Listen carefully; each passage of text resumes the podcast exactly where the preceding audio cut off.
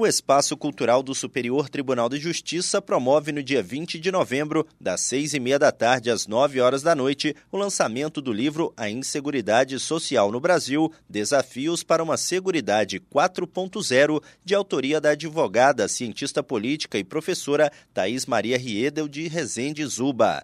A apresentação é da ministra do STJ, a Suzete Magalhães. A obra é fruto da tese de doutorado da autora no Instituto Brasileiro de Ensino, Desenvolvimento e Pesquisa. Ela traz a evolução histórica e legislativa sobre os riscos sociais protegidos pela Seguridade Social e a necessidade de novas reflexões sobre as contingências que devem ser objeto de proteção social. Do Superior Tribunal de Justiça, Tiago Gomide.